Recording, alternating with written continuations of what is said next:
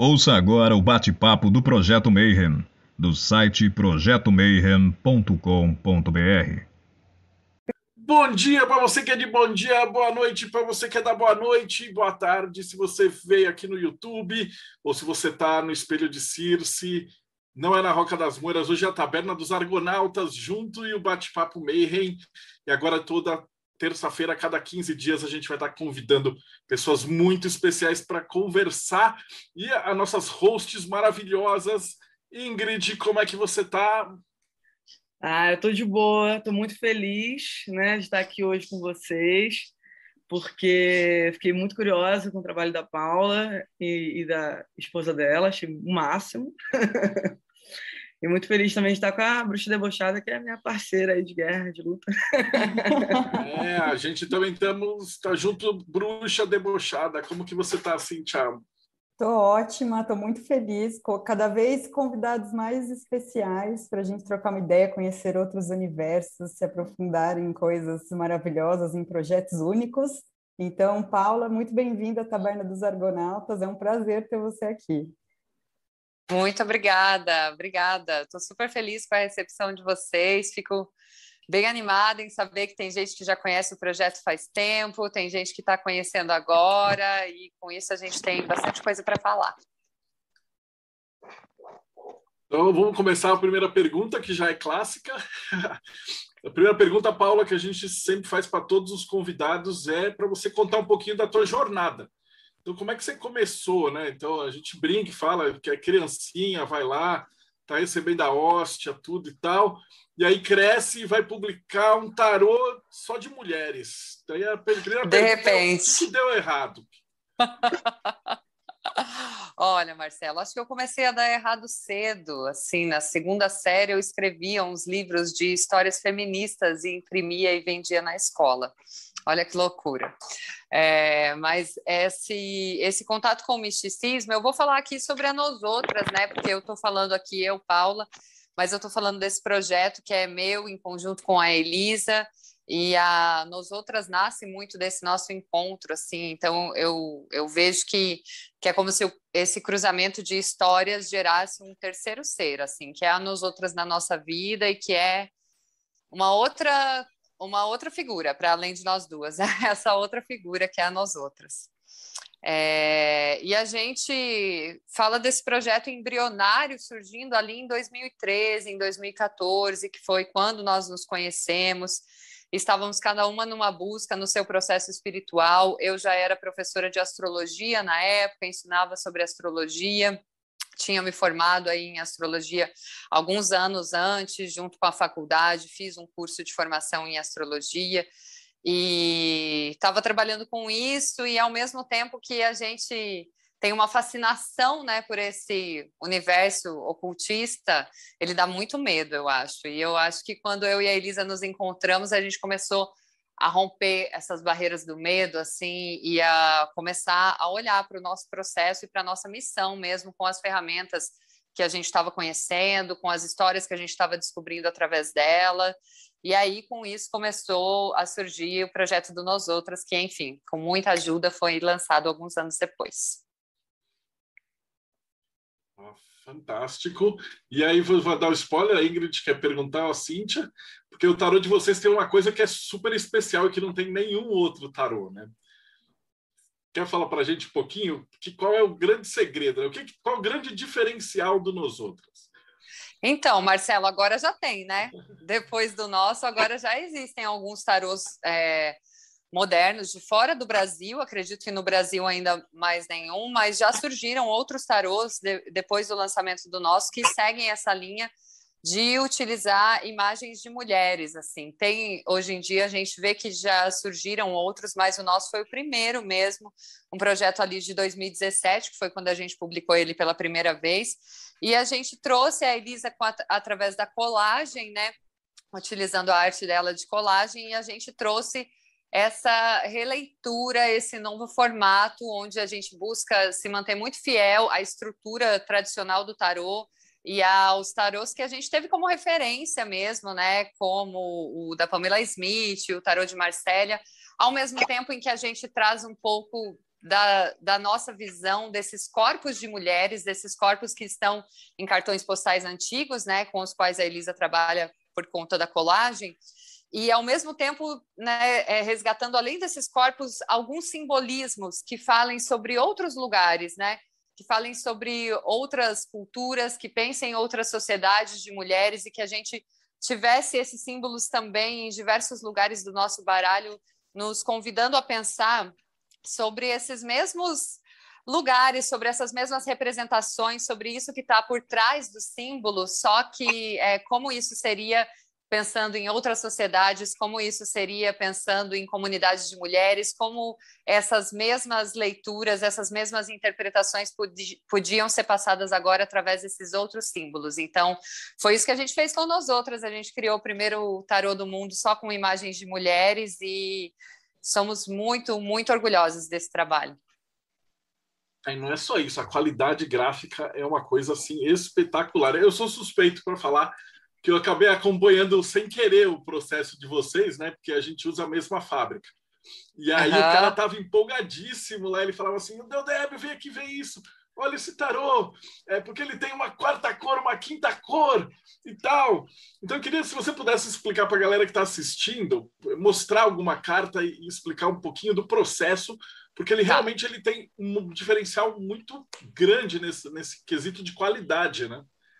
Eu vou tentar aqui ajustar a minha iluminação para mostrar bem para vocês. Essa parte da Eldébio, se você quiser, inclusive procurar chamar a Elisa num outro dia para vir falar sobre isso, ela vai amar, porque a Elisa é uma pessoa que se formou nas gráficas. A formação de vida dela foi essa, assim. Ela começou com 14 anos a trabalhar em gráficas e ela foi é, adquirindo mais conhecimento nessa área, foi para a finalização, depois, depois foi para a direção gráfica, é, virou, se tornou diretora artística, né? A gente trabalhou numa empresa juntas.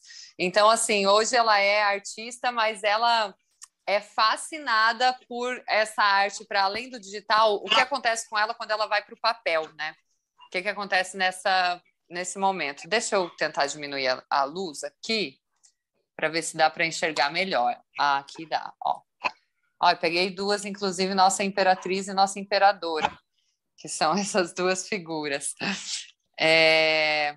Na época que a Elisa começou já a estudar tarô, ela se dedicou também, né? A gente começou a guardar um pouco do nosso salário, a gente trabalhava em empresa na época, mas a gente começou a, a guardar um pouquinho e a tentar investir em tarôs internacionais. Então a gente comprou assim, a gente ficou muito tempo com dois tarôs. Era dois tarôs só que a gente tinha, mas a gente queria ver mesmo essa questão da qualidade gráfica feita em outros lugares, né? Como é que eram essas impressões fora do Brasil. E e nisso, a gente encontrou o Júnior, esse seu fornecedor, que é um anjo em nossas vidas. A gente passou muito perrengue antes dele, na verdade. A gente teve outras impressões feitas em outros lugares que não atingiram nossa expectativa e com as quais foi bem frustrante assim de lidar. E quando a gente achou ele, vimos assim que eh, tudo que a gente falou ele nunca tinha feito, mas que ele estava bem animado para começar a fazer a gente ficou muito feliz assim de encontrar alguém para trabalhar junto e a gente gosta muito mesmo de poder ter esse parceiro e estamos sempre levando desafios para ele, inclusive cada mês ele quer matar a gente, mas é, a gente chega num resultado muito bom juntos. Que lindo! essa também. Muito maravilhoso. Muito massa. É, Paula, a Anabelle está perguntando assim, né? Ela falou assim: queria saber a relação das ancestralidades na composição do tarô, de uhum. povos andinos, de África, além de dar voz a Pamela Smith também como magista, mulher lésbica. Uhum. Tá, calma aí, muitas perguntas nessa. É... Então, eu acho que quando a gente faz essa proposta de trazer um, um tarô só de mulheres, a gente está repensando essa, essa questão dos lugares sociais, né? Então, tem cartas, por exemplo, que são sobre comunidade, como o 10 de ouros, né? Isso não é só sobre uma mulher, não é a imagem de uma mulher. É pensar toda essa, essa sociedade, como ela poderia funcionar, como talvez ela tenha funcionado um dia, né? Relacionando com a nossa a nossa memória e as histórias que chegam até nós também, essa parte da, da tradição oral que a gente conhece através das histórias contadas por mulheres. E aí, o que a gente faz com isso? A gente repensa esses lugares sociais do que é ser mulher, né? Então, como seria uma vila onde, onde moram mulheres, né? Existe, existem cartas sobre encontros amorosos, sobre casamentos, e esses encontros amorosos e casamentos entre mulheres, né? É, existem cartas sobre guerras e sobre brigas e como são essas guerras entre mulheres. Então, quando a gente põe isso na estrutura do tarô, é esse grande desafio de não só falar assim, ah, eu vou botar aqui uma mulher, né, a figura de uma mulher, mas sim de todos, todas essas formas infinitas que o tarô nos traz, né, nessa simbologia magnífica que ele tem, pensando em como isso seria ocupado por corpos de mulheres, né? Então, com isso, o que, que a gente faz? Né? É, trazendo esses retratos, a gente está repensando justamente esse lugar ancestral, né? De quais foram as sociedades que existiam, que poderiam ter existido, é, sobre as quais as histórias nos contam, né? Sobre as quais é, nós ouvimos histórias de famílias, sobre as quais nós lemos quando lemos na mitologia e em outros é, outras referências assim. Então, é nisso que surgem todas essas inspirações, todas essas sociedades, né, todas essas essa representatividade que as pessoas falam, que nada mais é do que uma busca, uma pesquisa por retratar possíveis relações entre mulheres que hoje nós temos, mas que nós queremos dizer que não são novas, que não são uma invenção moderna, que estão, na verdade, na, na nossa base, assim, e que, embora tenham muitas camadas de história aí para a gente né, pesquisar e cada vez mais tirando esses véus da frente para descobrir como foram, né, através das imagens, talvez a gente possa começar a se conectar com essa visão de como seria esse lugar, de como seriam essas mulheres existindo em diferentes lugares de diferentes formas, assim. Então, acho que é isso que a gente faz. E o trabalho da Pamela Smith vem nisso, né? Na verdade, a Pamela é nossa madrinha para tudo isso, porque é, foi quando a gente se deparou com o nome dela e a gente percebeu o quão mal pesquisada ela ainda era na época e acreditamos que, que ainda é, ainda falta referências para falar sobre a vida de uma mulher que foi tão incrível quando a gente viu que ela era uma jovem, que ela se formou em arte super cedo, a primeira exposição dela foi numa galeria do Brooklyn. Ela viajou muito tempo com o teatro, ela era responsável por figurinos e por cenários. Ela era uma mulher lésbica, uma sufragista, tem artes dela na, nessa época também, né, muito politizadas. É, o fato dela ter nas imagens dela diversos simbolismos que mostram esse estudo do ocultismo sendo, do, sendo feito por ela de uma maneira talvez independente, mas muito profunda assim. E a gente falou: Nossa Senhora, olha só, esse é um dos baralhos mais populares do mundo, é um dos que a gente mais vê em todos esses lugares. Em todo lugar que a gente vê tarô, a gente vê o baralho que foi desenhado por ela. E, e ela ainda é tão mal pesquisada quais outras estão, né? Quais outras mulheres estão aí que a gente não sabe e ninguém vai nos contar se a gente não se dedicar a pesquisar por elas, a buscar pelo nome delas, a, a ter curiosidade para saber mais sobre a vida delas e para, através do nosso trabalho, né, divulgar e enaltecer essas que vieram antes da gente. Com certeza, acho muito massa você ter falado isso. Inclusive aqui no Espelho de Ciência a gente teve um tempo que a gente estava fazendo uma série chamado Mulheres na Magia, né? Mulheres na História da Magia, é, quando a gente contava histórias de mulheres que foram importantes e que tiveram a, a vida totalmente apagada, né? É, a vida mágica, né? E os feitos por, enfim, outros homens, às vezes por não ter, não conseguir ter voz na época, né? Uma época que massacrava muitas mulheres, né? Até hoje a gente ainda tem dificuldade de se colocar numa posição, sei lá, tão tranquila contra os outros homens, né? É bem difícil. Uhum. então, assim, a gente faz esse trabalho também de resgate, né? Dessas imagens que para a gente é tão importante, né? Que foram pessoas maravilhosas. E como você disse, né? É, se não tivesse tido todas essas mulheres, a gente não ia estar aqui hoje, né? Trocando essa ideia e nem teria seu tarô. É então, certeza, e é isso, né? É, é... Eu acho que é um trabalho muito bonito, assim, quando a gente fala, né, hoje em dia é, existem muitos grupos e muitos lugares voltados para essa pesquisa da ancestralidade e do sagrado feminino, né? É, mas para nós é muito importante tirar isso desse campo assim do inatingível e entender que todo esse sagrado feminino já foi uma mulher encarnada e que ela deixou suas marcas, teve a sua história, arrumou seu próprio método de sobrevivência, de viver da sua arte, entendeu? A Pamela lá em 1910 estava fazendo o que precisava para viver da arte dela, do trabalho dela, assim. E, nossa, quantas de nós estão até hoje, né, enfrentando esse caminho também? Sim, artistas, escritoras, né? tudo que você uhum. imaginar, né? Uhum. É complicado. Paula, aí puxando esse gancho, como é para vocês estar no mercado ocultista com mulheres enaltecendo o feminino, né? Quais são os ônus, né? Vocês tiveram alguma dificuldade, enfrentaram algum tipo de preconceito? E quais são os bônus? O que, que você vê de retorno desse movimento que vocês fazem? Uhum. É, é, eu acho que estamos muito no começo. Eu tenho uma esperança, uma visão, um desejo no meu coração de que tudo isso ainda vai ser muito mais difundido, né? É, e, e realmente esse esse trabalho, essa essa visão do oráculo e das, das mulheres que fazem parte dessa história, isso vai estar muito mais popularizado. Então, eu tenho isso no meu coração e eu acho que a gente enfrenta. Eu acho que essa é uma realidade que a gente enfrenta diariamente, né? Existem lugares que são fechados, que são de difícil acesso, é, para os quais a gente precisa se explicar muito antes de entrar, né? Então é um trabalho que imediatamente o que ele causa é uma rejeição, é um incômodo, o que eu acho legal causar um incômodo também, né? Faz parte, mas é, tem muita gente que nessa primeira rejeição já, já não quer mais pesquisar, já não tem mais interesse, já desvaloriza né, o processo e não, não se dedica mais a ver o que está por trás ali, né, o que está por trás desse primeiro sentimento de incômodo. Então, eu acho que tem, tem lugares ainda que a gente ainda não conseguiu chegar, que a gente ainda não acessou, e, e, que estamos aí no caminho né, para desbravar isso, para ter mais nomes de mulheres no ocultismo brasileiro e mundial, né?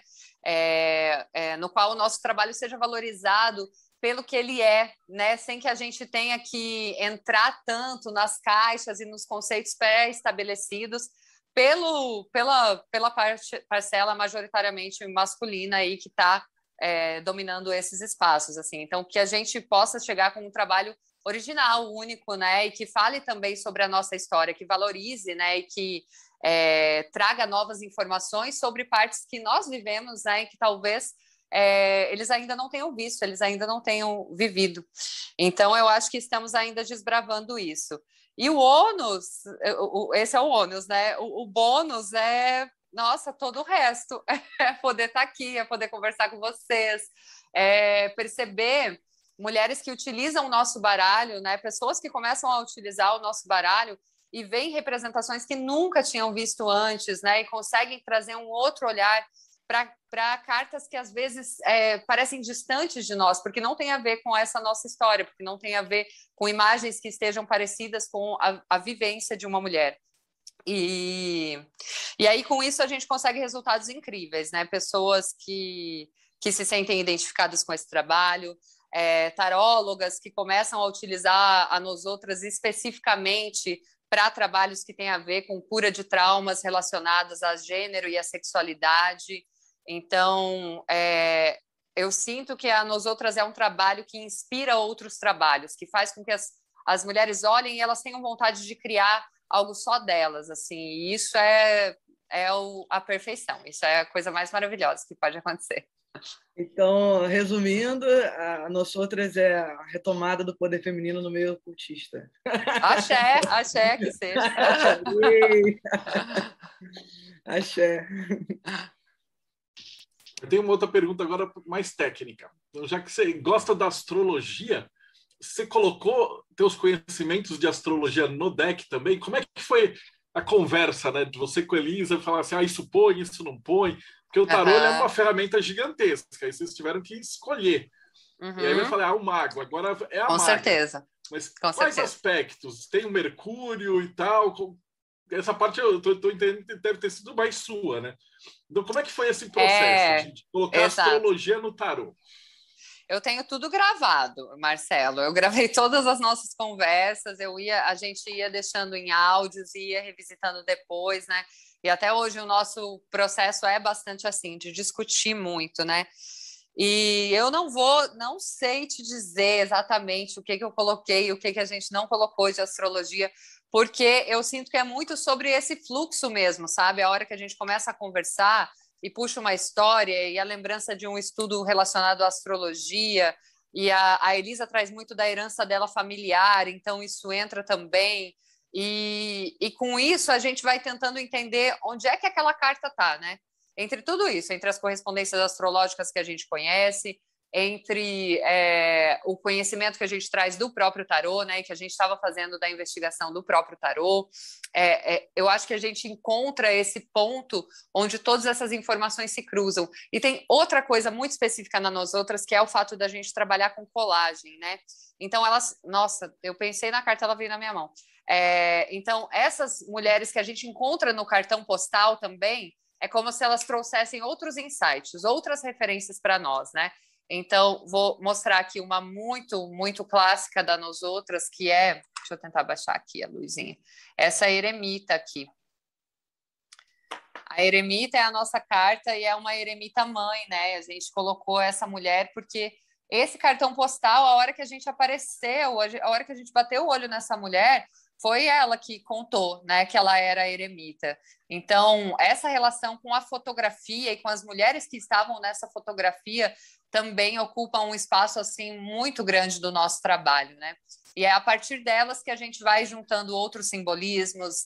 É, trabalhamos muito com a Lua, tem muita Lua nesse baralho, muito do, dos planetas também e do que as referências dele traziam, né, para para poder adicionar esse conhecimento simbólico, então vejo isso bastante também.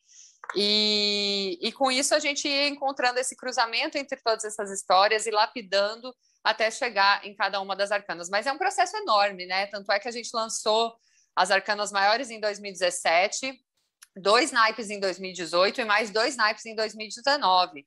Então, foi um, um, um, a nós outras em si, ela ocupa uns cinco anos da nossa vida, pensando que essas cartas começaram a ser desenhadas em 2014. Então, até mesmo essa nossa evolução e esse nosso aprofundamento, assim, em algumas cartas eu enxergo, eu enxergo que, que a gente está mais em sintonia para construir aquela, né, que que aparecem mais é, referências astrológicas no começo do trabalho e outras no final do trabalho. Então, isso foi evoluindo também junto com a gente.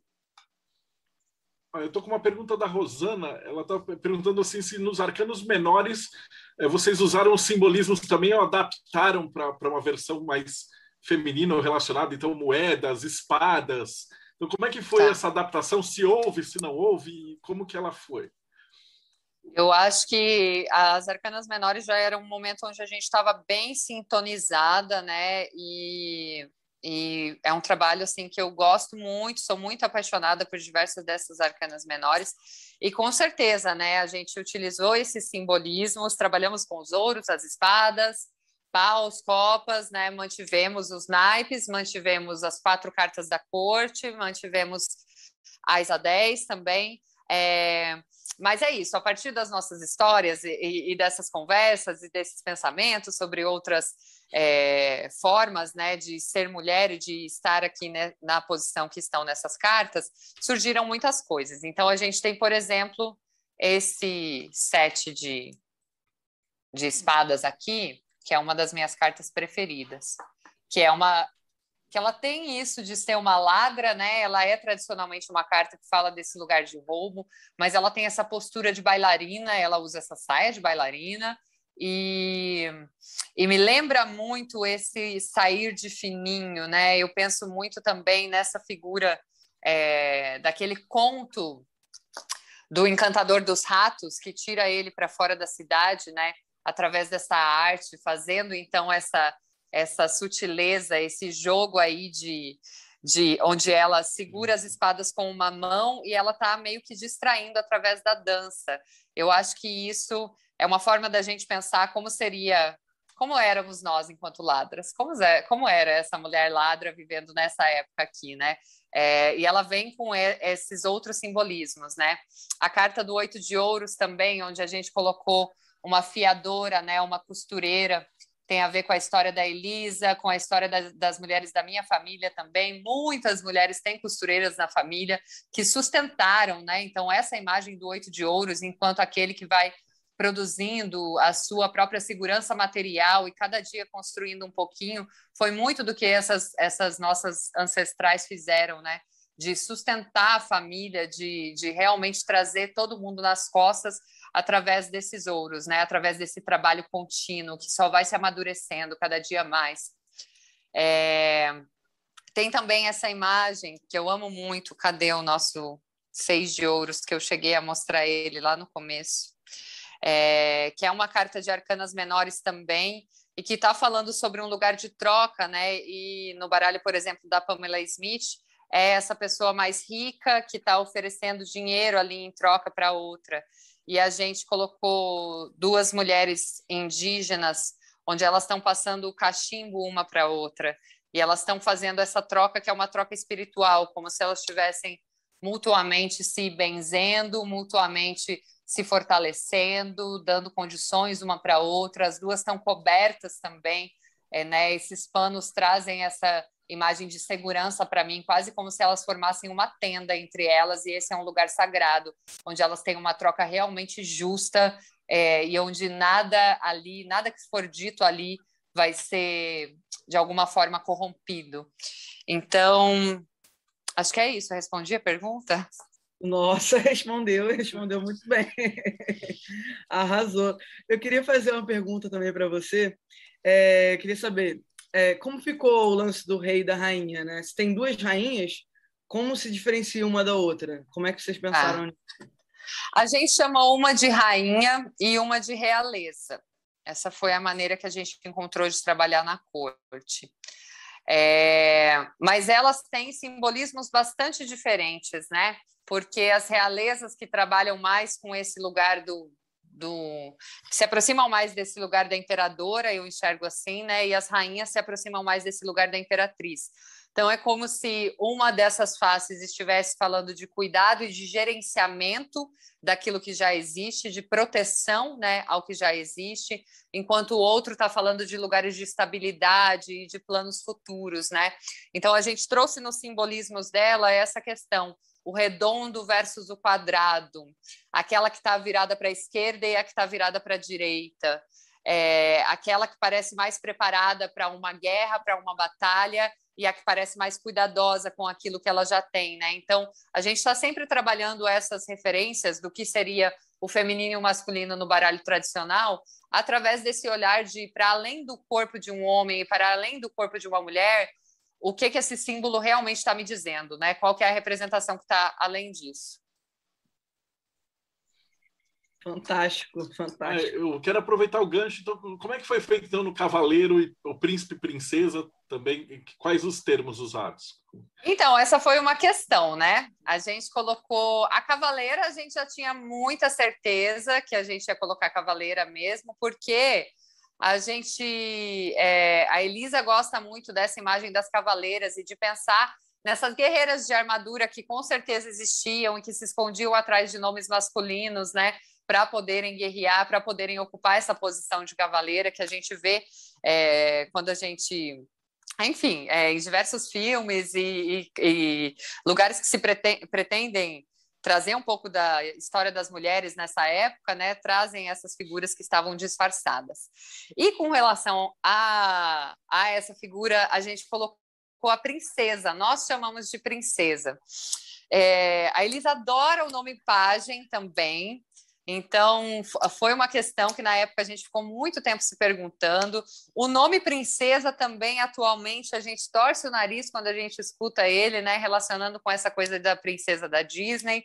Mas a gente foi ver a origem de Pagem, né, e vimos, achamos muito associado a um lugar aí de, de serviço e de.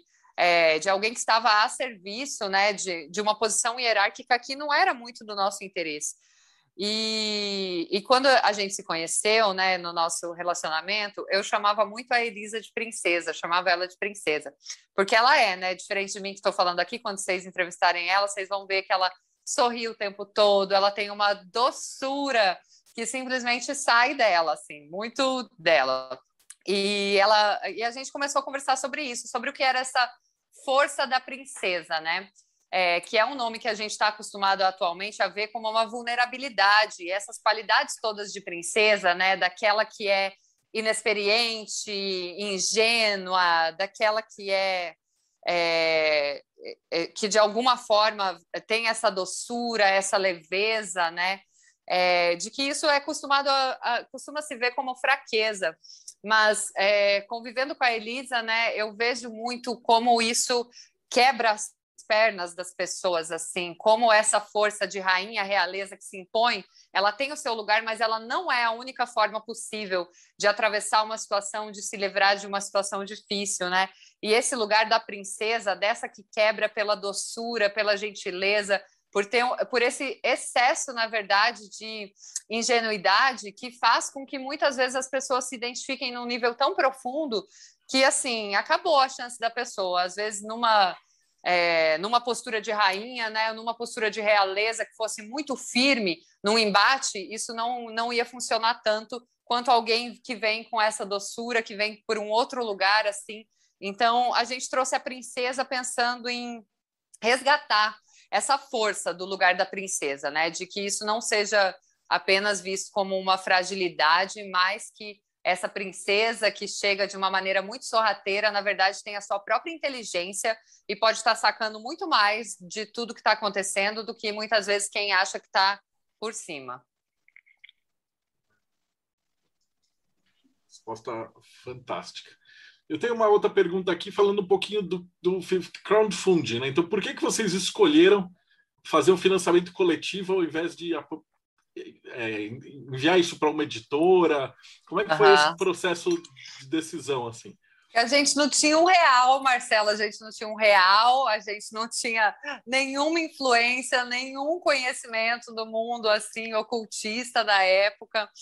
Foi tudo muito é, pensado assim. Na verdade, nessa época, o que estava acontecendo? A gente trabalhava fora, nós somos autônomas, né? Saímos assim da empresa faz foi em 2018, é. Então fez três anos agora, né, que a gente está vivendo do nosso trabalho mesmo.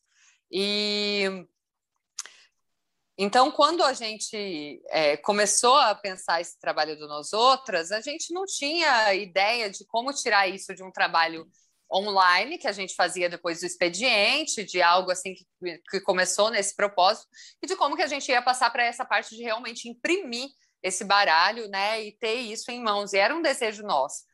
E foi bem na época em que realmente o financiamento coletivo ele estava ganhando uma força.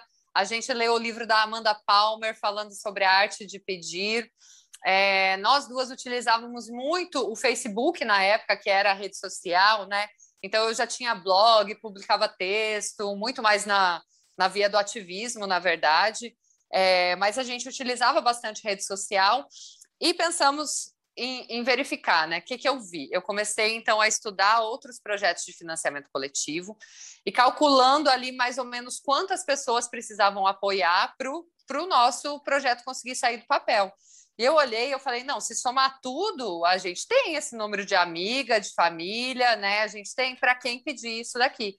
Então foi isso, foi uma tentativa, foi um, um tiro no escuro que a gente deu para tentar realizar esse projeto, porque a gente não tinha nenhuma outra possibilidade nem nada a perder tentando realizar esse projeto dessa forma. E deu muito certo, foi muito maravilhosa a recepção. Com isso a gente conseguiu realizar nossos outros trabalhos também, né, até o finalizar o Nos Outras. E hoje temos a nossa loja virtual que amamos mas não descartamos o financiamento coletivo ainda não, viu? A gente é, é uma forma tão incrível de se relacionar com o público, de estar perto, de entender realmente o que as pessoas querem, sabe? E com isso conseguir fazer um trabalho coletivo, um trabalho não só sobre o que a gente quer, mas sobre o que aquela comunidade ali está querendo. Então, foi uma maneira maravilhosa que a gente encontrou de colocar nós outras no mundo. A gente gosta muito disso. Eu sou suspeito para comentar, porque eu amo financiamento coletivo. É verdade, você faz bastante sei, também. A gente trabalha, exato, tudo que você falou, perfeito. Assim, a gente também trabalha com a, com a galera, o pessoal dá palpite, eles uhum. dão dica e fala muda isso, faz aquilo e tal. Então é uma coisa assim fantástica. As meninas também, né? A, a Ingrid, Sim, a, a Cíntia, a, a, a minha esposa, a é, Cat também.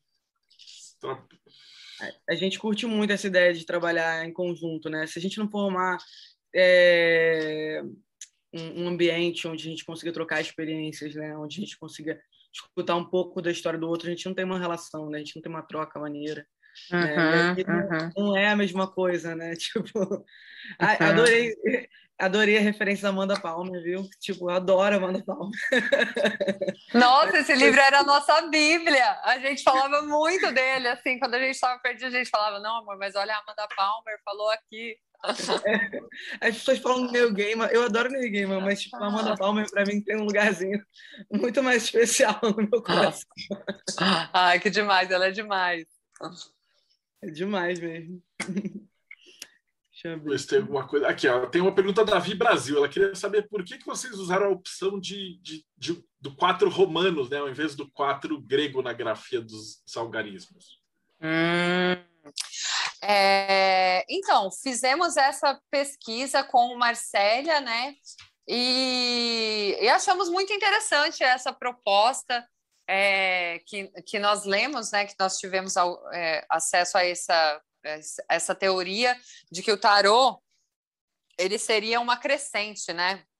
Então que por isso essa a utilização dos números que estão sempre somando e que nunca diminuem é, é, faria sentido nessa impressão, né? Algumas impressões de tarô mais antigos são assim também e a gente achou legal, achamos legal para a nossa visão da, do que seria o conjunto do tarô, a história do tarô, utilizar essa grafia.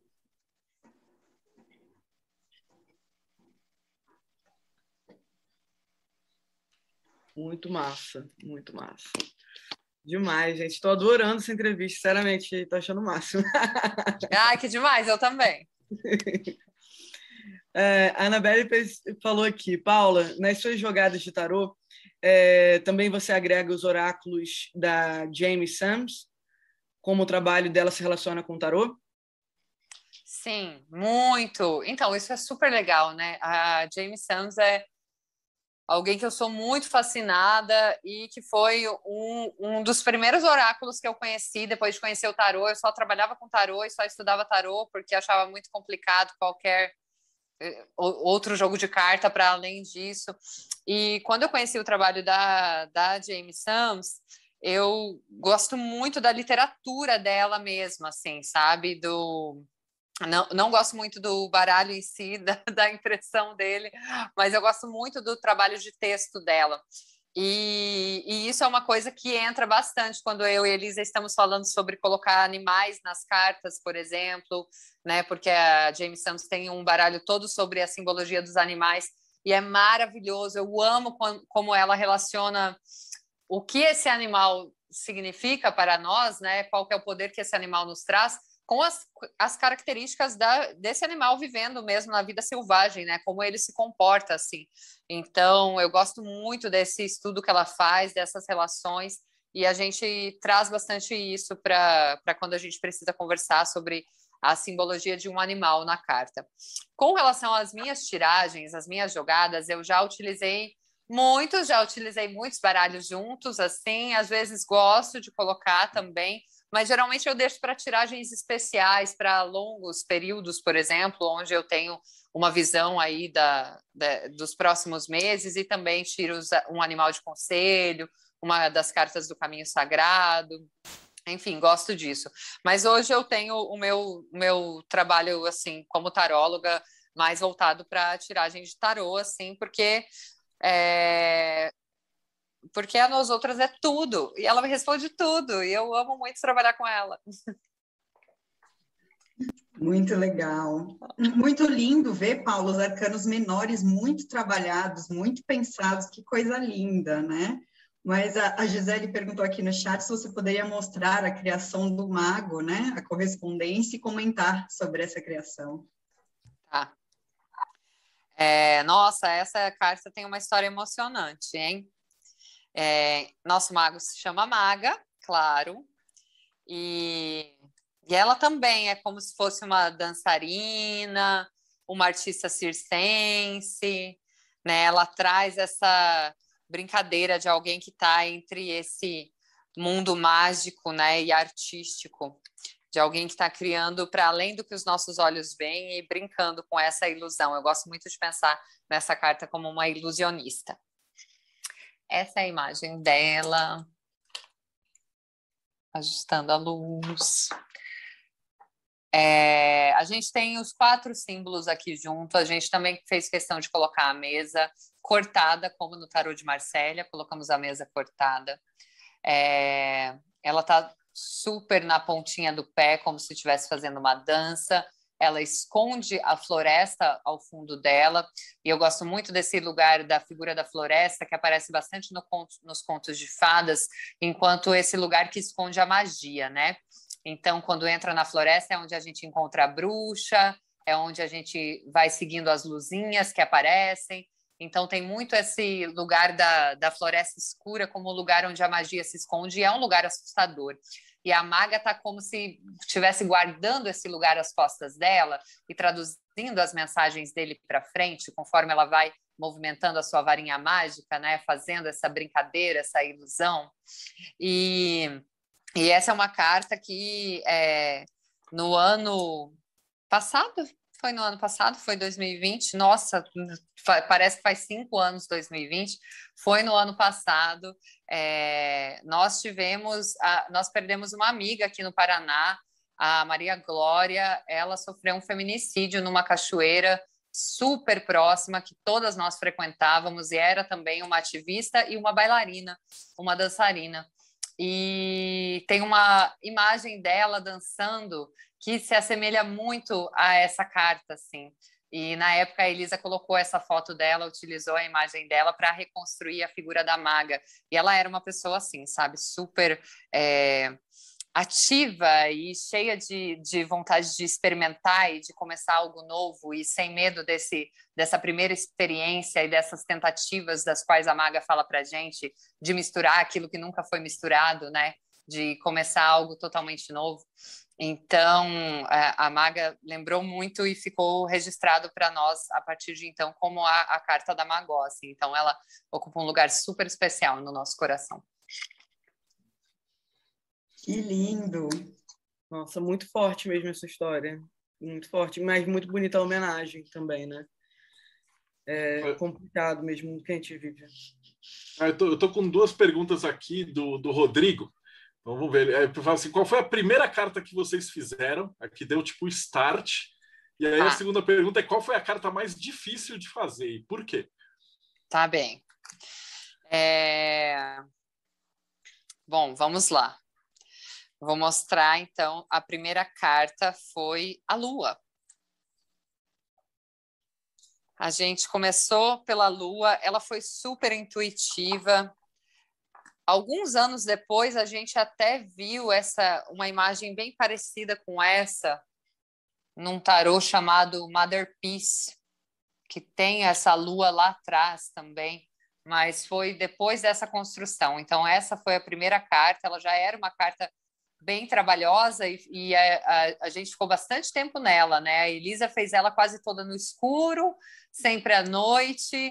É, nós conversamos pouco sobre o processo dela, na verdade, ela apresentou muito mais depois de pronta, é, e foi uma carta de um processo bem denso, assim, até é, para explicar um pouquinho como ela trabalha com colagem. Quanto mais elementos assim tem na carta, como essa mulher lagostinha aqui, mais tempo é de recorte, assim, né? Então é bem é, complexo recortar essas micropeças. E é uma carta cheia de micropeças, assim, ela é cheia de pequenos símbolos, de pequenos segredos nela, assim.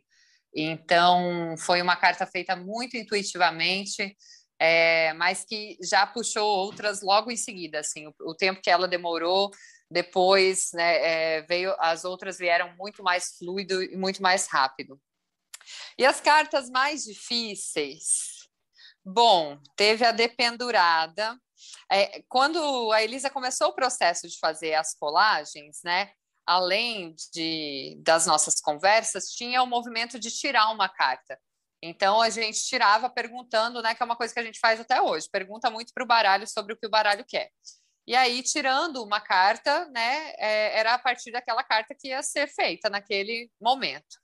Então, ela é como se, se esse, essa fosse uma forma de vivenciar, de viver essa carta, de viver a experiência dela. E foi isso que aconteceu, né? Vai brincar com essas coisas, vai mexer com essas coisas, foi isso mesmo que aconteceu. Então, quando ela foi fazer a dependurada, ela quebrou a mão, a mão direita, que é a mão com a qual ela trabalha.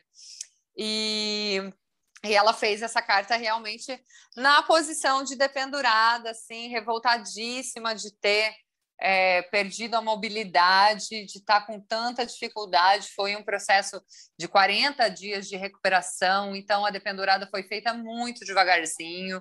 E, e bem nesse movimento daquilo que não podia ser apressado, daquilo que não podia, não conseguia andar, caminhar, por mais que houvesse um desejo. Então, foi uma carta bem difícil, bem trabalhosa por essa condição física mesmo.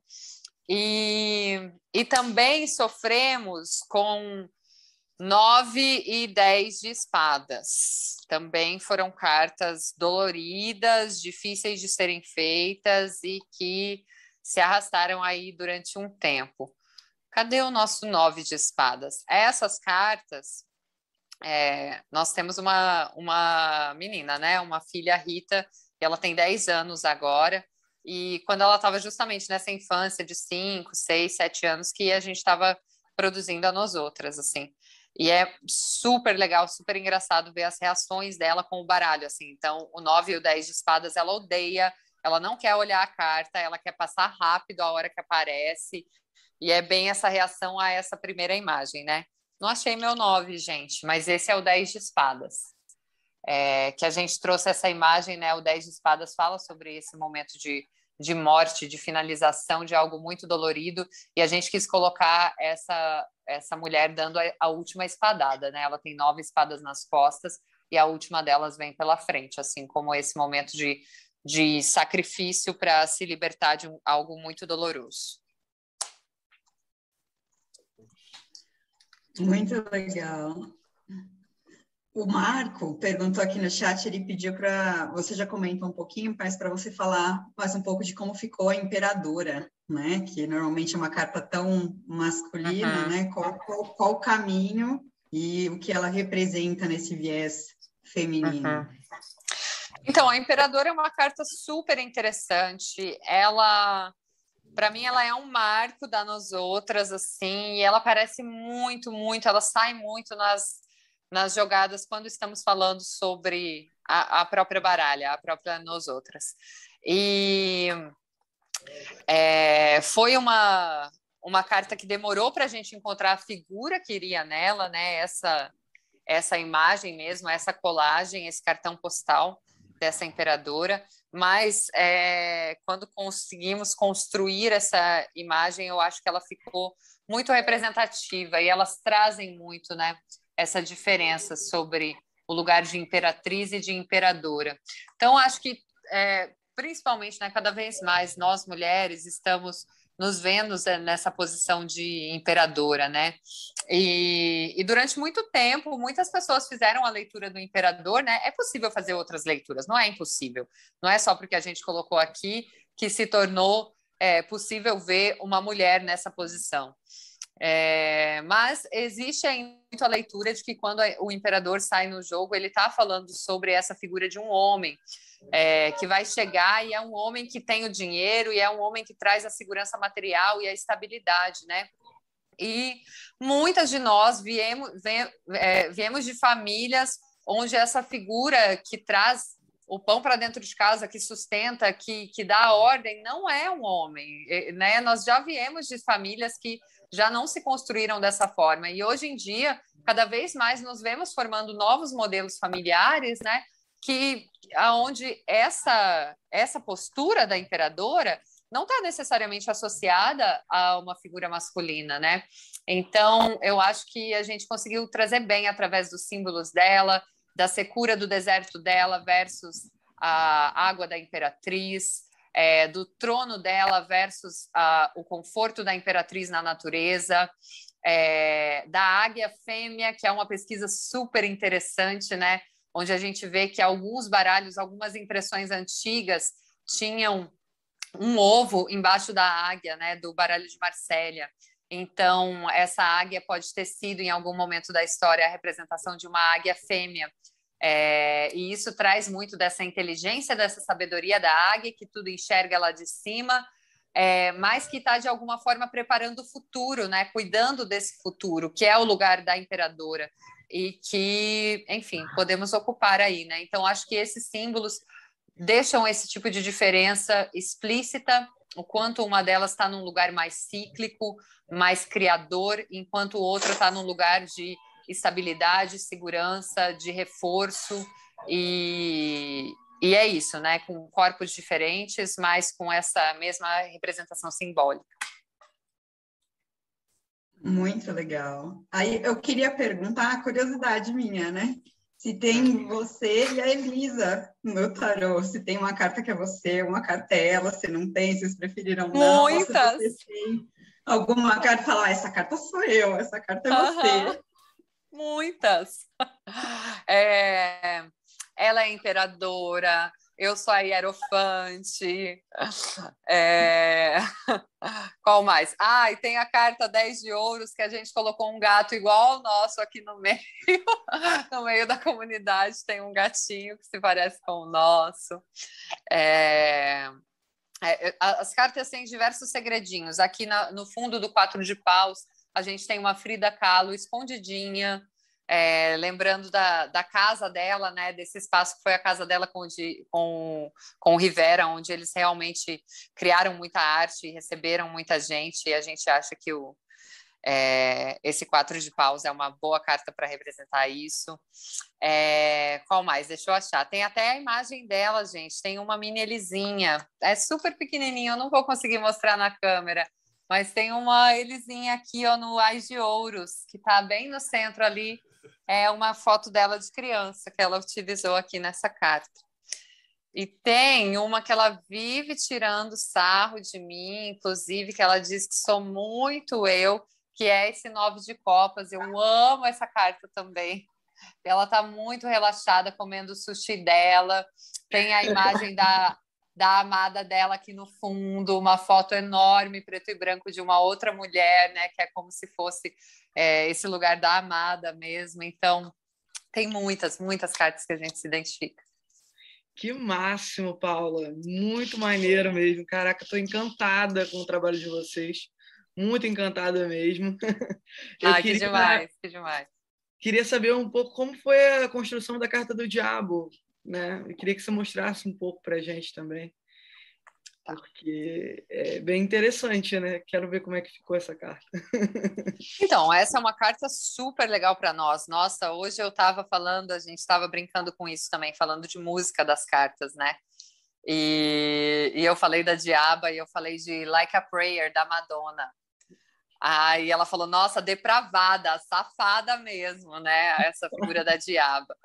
Então, eu acho que foi uma carta muito legal, muito intuitiva para nós, por, né? É, enfim, na figura de, de mulher, e enquanto lésbica também, né?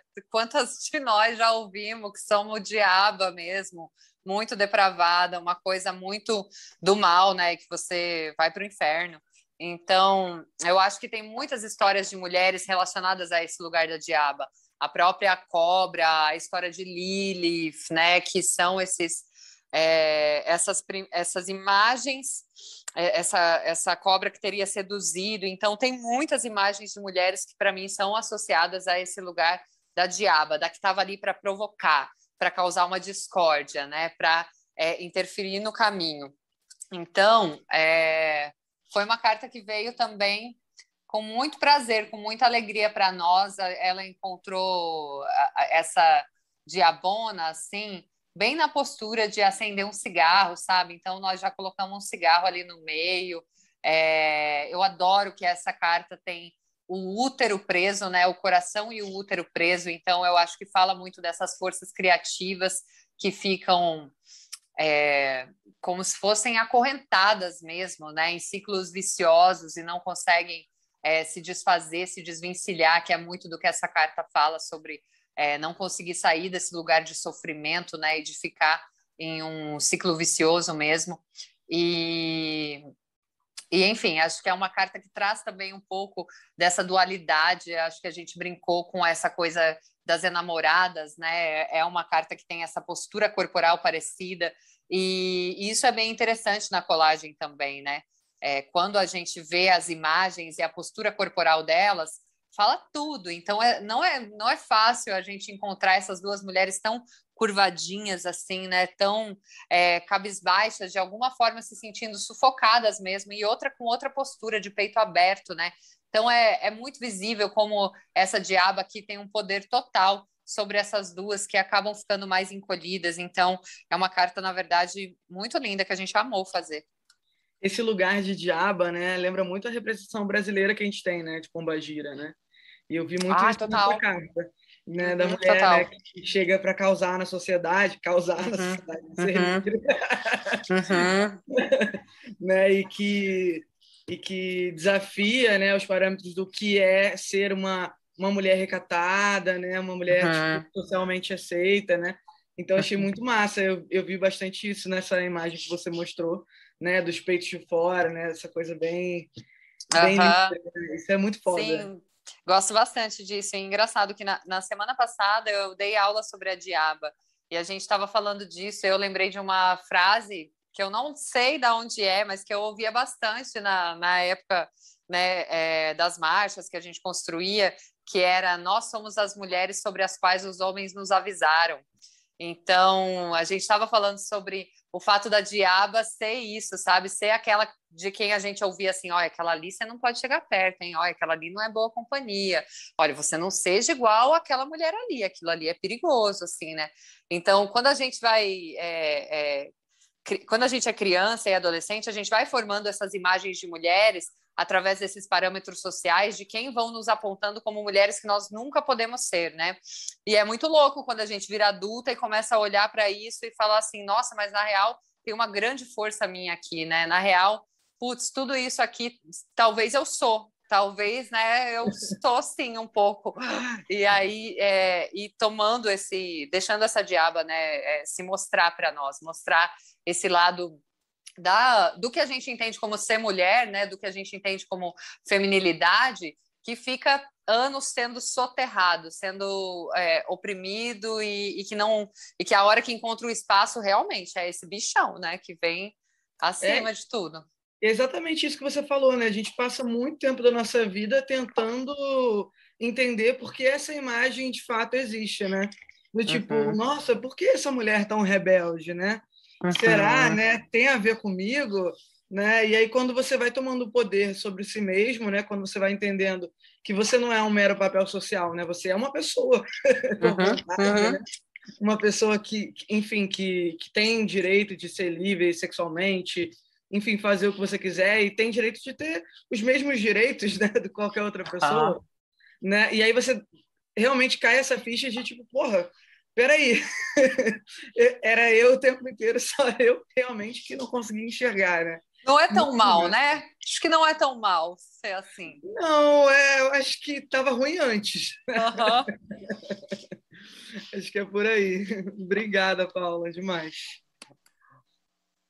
Tem uma pergunta técnica, depois uma outra que a, a, que a Sol fez, depois a Cíntia te pergunta. A minha, minha questão é a seguinte: a gente entrevista um monte de bruxa, mago, líder religioso, pessoal de Kimbanda, e a gente faz para todo mundo.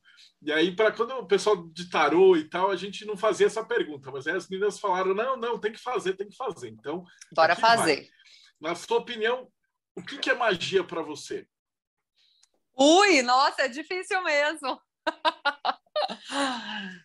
o que, que é magia para mim? É...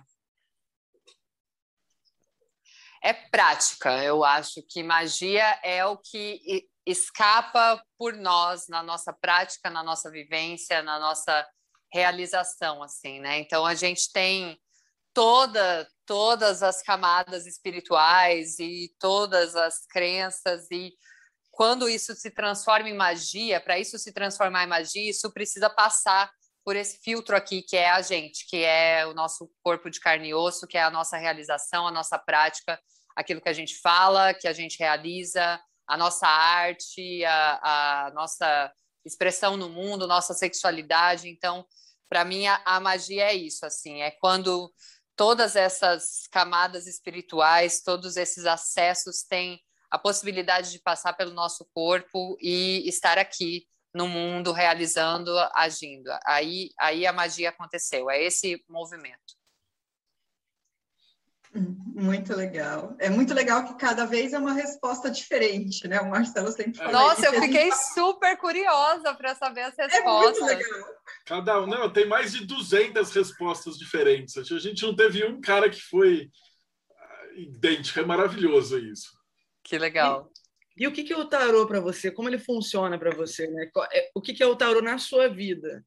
Uhum. Né? Além de, de, claro, né? Existe essa parte toda que você falou do estudo, né? da, das artes, desse reconhecimento do ocultismo e tudo mais. Mas, assim, se você pegasse o tarô, o que, que ele representa na sua vida? Assim? O que é o tarô para você? Então, o tarô, é, assim, é um pouco difícil, né? É, eu acho que é isso, né? Tem toda essa área dos estudos e tudo mais, mas como ele chegou para mim, o tarô ele chegou como uma ferramenta é, de trabalho, assim. Desde o momento que eu comecei a pesquisar, que eu comecei a estudar, eu sinto que tirando as cartas eu fui muito entendendo como é, essa ferramenta podia mudar a minha vida, sabe?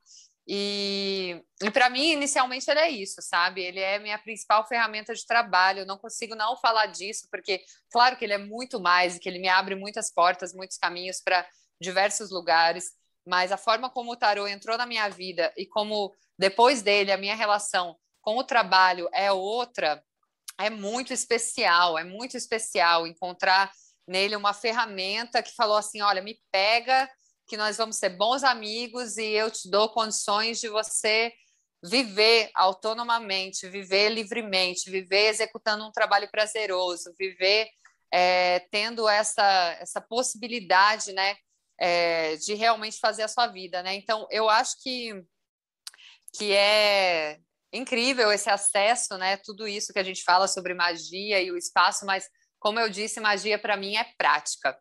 É, é, aquilo que eu consigo fazer, que eu consigo realizar. E quando eu tenho uma ferramenta como essa que se disponibilizou para mim como uma ferramenta de trabalho, ela transformou a minha vida e a minha relação com o trabalho, e, e, isso é muito mágico, isso é incrível para nós.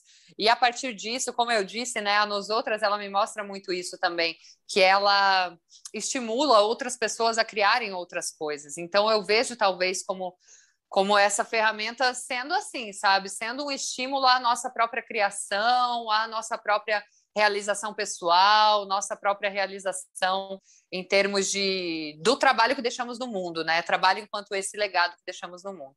Então, o tarô para mim, ele é primeiramente isso e ele é essa ferramenta. Enxergo ele como uma ferramenta, um, um lugar de acesso, né? Uma maneira de, de interpretar aquilo que vem do dos, do plano do universo, né? Aquilo que vem da vida, aquilo que vem de Deus e que ele me traz aí como uma ferramenta para que eu possa fazer essa tradução e fazer né, a magia acontecer depois disso.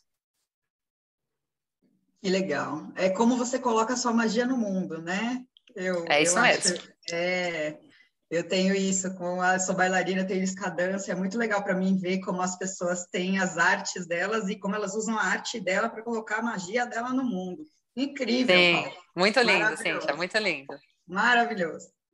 É, a Sol, né, não coincidentemente pelo nome dela, perguntou, ela pediu para você falar um pouquinho sobre a carta do Sol, que ela ficou uhum. curiosa como vocês representam esse feminino solar.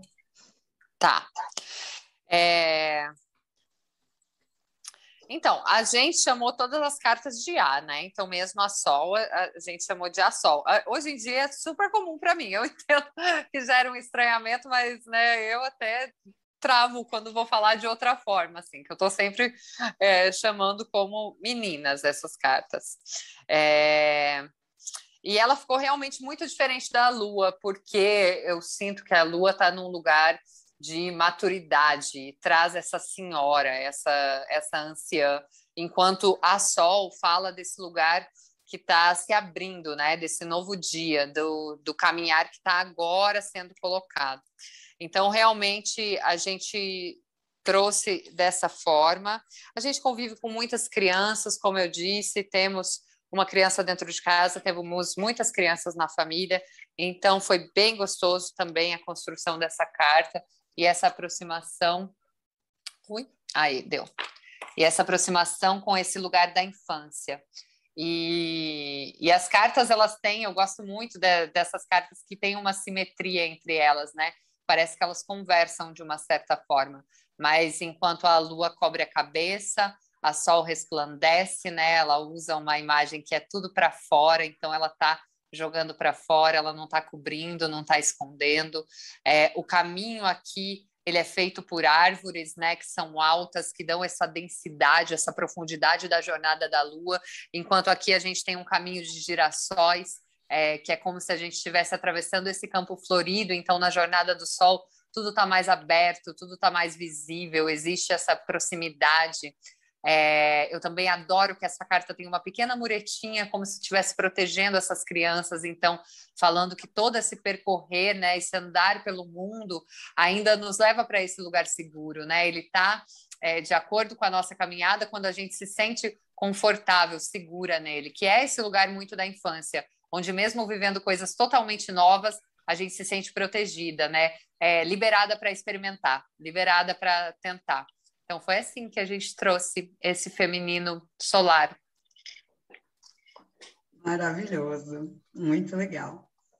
Eu queria também perguntar, né, perguntar não, eu queria que você falasse mais, eu, você já comentou sobre isso, mas é a, a importância dessa escolha, né, de ter esses corpos femininos diversos e naturais nas cartas, e, e como uhum. que é, eu queria que você falasse mais para a gente expandir a importância disso, né? O porquê, né? Uhum. É, é, acho que a gente sempre vai esbarrar nisso, gente. Acho que a gente sempre vai chegar nesse lugar porque é, é isso, né? A, a, sociedade, vida na Terra, ela é sobre essas dualidades, e enquanto a gente tem movimentos progressistas, a gente sempre vai ter movimentos conservadores, né? Então, isso está sempre caminhando junto, né? É, e de novo, ressaltando aquele lugar, né, que brinca entre passado, presente e futuro, que é o lugar do tarô na nossa vida, ele é essa brincadeira entre o passado, presente e futuro, aquilo que se repete, que se reordena e por aí vai. É, pensando nisso que, que sempre vai existir, então, ah, é um tarô moderno, né, porque traz essas imagens de mulheres, mas a gente é, traz também essa leitura de que talvez a gente não falasse sobre as mulheres lésbicas, talvez a gente não falasse é, sobre as comunidades só de mulheres, talvez a gente não falasse sobre as mulheres trans né, e travestis, que eu acho que é algo que esse baralho brinca com isso também, provoca esses lugares em diversas imagens. É, talvez a gente não falasse sobre elas e a gente não tenha registrado muito isso na literatura, né? Mas é, elas existiam, elas estavam lá, elas sempre existiram, os aquilombamentos, esses lugares sempre existiram, né? Então, é, eu acredito que é muito importante a gente trazer essas imagens, trazer isso como uma importância de também de atualmente, né? A gente se atualizar, eu falo isso, né? Nos também nas aulas, né? Com, com os meus alunos de Será que faz sentido a gente, quando a gente vai fazer uma leitura, a gente partir do pressuposto de que todo consulente é hétero? Né? Será que faz sentido a gente sempre partir dessa leitura e aí, se a pessoa não for, ela precisa nos interromper e explicar um pouco? Será que isso não afasta as pessoas de fazer uma possível tiragem com a gente, né? Será que estamos preparadas para receber pessoas com corpos e sexualidades dissidentes? Então, acho que faz sentido a gente trazer essa provocação para hoje, para a maneira como as leituras são feitas, mas, ao mesmo tempo, eu acho que o tarô e esse registro e a maneira que a gente escolheu trazer as imagens dele trazem, além dessa possibilidade de ter uma leitura moderna, é essa lembrança de que o nosso lugar na história sempre existiu, que nós é, existimos enquanto bruxas e, e, que a resistência né, desses espaços é, é uma realidade, mesmo que tenham escolhido deliberadamente não escrever, não retratar sobre elas, nós existimos. E, que lindo! Estou emocionada aqui. eu também, lindas. Muito massa, cara. É, é, é, muito, é realmente muito emocionante ter esse reconhecimento, né? É, a gente que trabalha com, enfim, com outras pessoas. Eu, por exemplo, tenho casa, eu, eu tenho uma casa aberta, né? Digamos assim, é fechada, mas tipo, é, recebo outras pessoas, trabalho com outras pessoas. Né? Estou é, sempre em contato com outras pessoas, clientes, enfim, né? E recebo pessoas de várias formas, sabe? Tipo, travestis, lésbicas, héteros e tal. E esse ponto que você tocou é um ponto muito sensível, porque tem muita gente que chega para falar comigo e fala: tá, mas se a gente pega uma. A gente tem uma visão super binária do mundo, do mundo espiritual, né? Do, uhum. tipo, do masculino e do feminino, né? E, e como é que isso se traduz, né?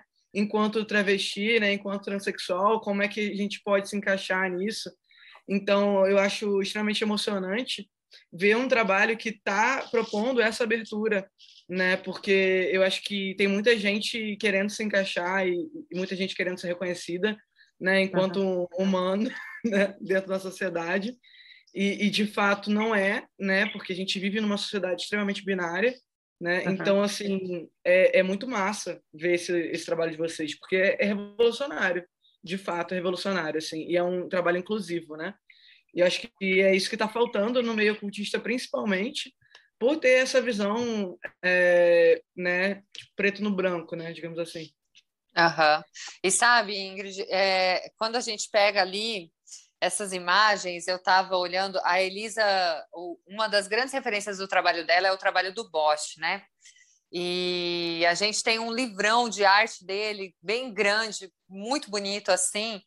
E você aproxima de algumas imagens e você vê umas coisas incríveis, que é uma pessoa com uma figura com uma imagem, uma, como se fosse um manto religioso, como se fosse uma sacerdotisa, e essa figura tem seios e tem barba também, sabe? Então, é, é muito interessante pensar nesses retratos é, de antigamente e nesses movimentos artísticos, né? É, que já estavam de alguma forma trazendo a existência dessas pessoas que talvez tivessem outros nomes na época, né? Mas que, enfim, é, já ocupavam espaços sagrados, já tinham, já eram vistas como pessoas com a sua própria magia, né? Com o seu próprio é, contato com esse lugar mágico, com esse lugar do, do oculto, do misterioso. Então, acho que que é isso, temos o, o, o, dever de resgatar essas histórias aí e de se propor, né, a, a fazer algo diferente, assim, pois, né, cansada. É, cansado. Não, e justamente, esses dias eu estava vendo, acho que era uma, uma live de uma drag muito famosa, que explica sobre história e tal, esqueci o nome, Rita Von Hutt. Rita Von Dutch. Uhum. e ela estava falando exatamente isso, que é a questão do... É, que essa questão transexual, né, ela sempre existiu no Brasil, né? Você vê milhares de relatos em tribos e tal, e que isso era totalmente normal e totalmente de boa, né? E com a nossa colonização, né, com a influência europeia na nossa vida, isso foi dizimado, assim, né? Foi colocada uma regra aí que não é da nossa natureza, né? Então, enquanto brasileira, eu consigo reconhecer é, a liberdade do, da nossa história, entendeu? E acho muito mágico mesmo, de verdade, assim, do caralho. A gente tem uma pergunta também que é muito importante. O pessoal está falando aqui, estão jogando dinheiro na tela do computador, mas não está acontecendo nada. Então, como é que a gente consegue vocês, comprar esse, esse, esses decks? Ó, vamos falar então como acompanhar esse trabalho, tá? A gente tem o nosso site, nossa lojinha www.nosotrastarot.com.br é, elisariemer.com.br também entra no mesmo endereço, tá? Então, é Nosotrastarot ou elisariemer.com.br. E, e lá tem o tarô, tem as toalhas que a gente produz com as artes da Elisa, tem a bolsinha para guardar o tarô, gente, que é um amor. Essa bolsinha é muito bem feita, é feita pela minha avó, que é capricorniana, super dedicada ao trabalho dela. Então, é um trabalho bem bonito, bem legal mesmo. E vocês nos acompanham nas redes sociais, no arroba nos. A gente está principalmente no Instagram e estamos com uma nova jornada, inclusive, no mês que vem, que vai ser um intensivão ali nas, 20, nas 23 que a gente fala, arcanas da nós outras, né? Porque a gente ainda tem uma arcana extra, que é a Anima Mundi. Que demais. e, e que demais, que demais. Fala um pouco sobre essa arcana extra para nós. Ah, então, é... a Anima surgiu no final do terceiro deck, a... é, através de uma promessa. então, tínhamos feito uma promessa de que se atingisse um determinado ponto do financiamento coletivo, é... íamos ver de fazer uma arcana extra, né? Uma arcana que fizesse essa finalização da Nos Outras como um trabalho único, né? E que é, marcasse esse espaço, assim. E, e aí a gente colocou três possibilidades de seres místicos assim, todas mulheres, né? E, e de repente e fomos tirar as cartas para ver qual, qual que saía para cada uma, né? E aí saiu a carta do universo para a figura da Anima Mundi. Tanto é que elas são super parecidas. Vou até mostrar elas lado a lado, que eu adoro. A Universo e a Anima Mundi. E aí a gente construiu, né, a partir disso, essa figura aqui, que é a figura da ânima, que seria essa alma criadora do mundo, né? E essa é, uma visão dessa grande mãe, né? Dessa produtora, dessa que jorra seu leite, dessa que está o tempo todo em comunicação com a matéria e também com o espírito, né? Então ela tem os pés sobre a terra, ela está influenciando toda a criação mas eu vejo ela como uma carta muito latente, tudo que pode vir a ser. Eu vejo essa carta como uma gestante mesmo, sabe? Aquilo que pode vir a ser, aquilo que ainda vai ser criado. Então, como se tudo habitasse dentro dela. E, e acho que ela é uma carta que retrata a alma das nós outras mesmo. Acho que ela quis falar para a gente assim: olha, essa sou eu, garotas, e a partir daqui eu vou só criar coisa linda no mundo, então sorta nós. Eu sinto essa, que essa carta veio fechar o, o ciclo da nós outras. E, e Paula, para a gente encerrar aqui, é, eu queria que você desse uma luz aqui para quem está começando. Né? Você tem alguma dica para dar para a galera que está começando no tarô, enfim, mundo ocultista, na jornada? Qual a dica que você tem para a galera que está começando? É... Eu acho que a dica é permita que o seu corpo te traga respostas também. Então, a sensação que você tem olhando uma carta, ou um determinado símbolo, ou uma imagem, ela é muito importante para a compreensão daquela carta. E ela também vai te levar à compreensão de você, né? De quem você é. Então, eu acho que uma das maneiras mais legais de trabalhar com o tarô é para além da gente se dedicar aos nossos estudos teóricos, que a gente olhe para uma carta e permita sentir junto com ela, ver se ela dá frio, se ela dá calor, se ela dá desejo, se ela dá tesão, se ela dá medo, se ela nos assusta, é, se ela traz de repente alguma imagem que nos lembra outra imagem que tem relação com a nossa infância, com uma história que a gente ouviu. Então, que toda essa nossa memória é, emocional, física, sensorial entre também no contato que a gente tem com o tarô, porque isso só vai enriquecer ainda mais a nossa capacidade de interpretação das cartas do oráculo. Muito massa, muito massa, demais. é isso. Perfeito, Paula. Queria agradecer demais teu tempo. Vou dar um beijão para Elisa. Ela também vai ser entrevistada. Não pensa que ela vai escapar, não. Ai, que bom. e Ingrid, como é que a gente acha Espelho de Circe? Então, gente, para quem não conhece o Espelho de Circe, é, vocês podem encontrar a gente no Instagram, arroba Espelho de Circe, ou no YouTube, né, barra Espelho de Circe. Também encontra a gente no Spotify, né? A gente está falando muita besteira e muita coisa legal ao mesmo tempo. Tem uns podcasts muito maneiros que a gente está lançando, inclusive uma nova série sobre os, é, sobre, é, os versos dourados de Pitágoras, né? Muito bacana, junto com o Dr. Facilier. Então, encontra a gente por lá. E, no Facebook também, né? Barra Espelho Sejam todos bem-vindos né, para entrar nessa jornada com a gente. Maravilhoso. Então, Cíntia.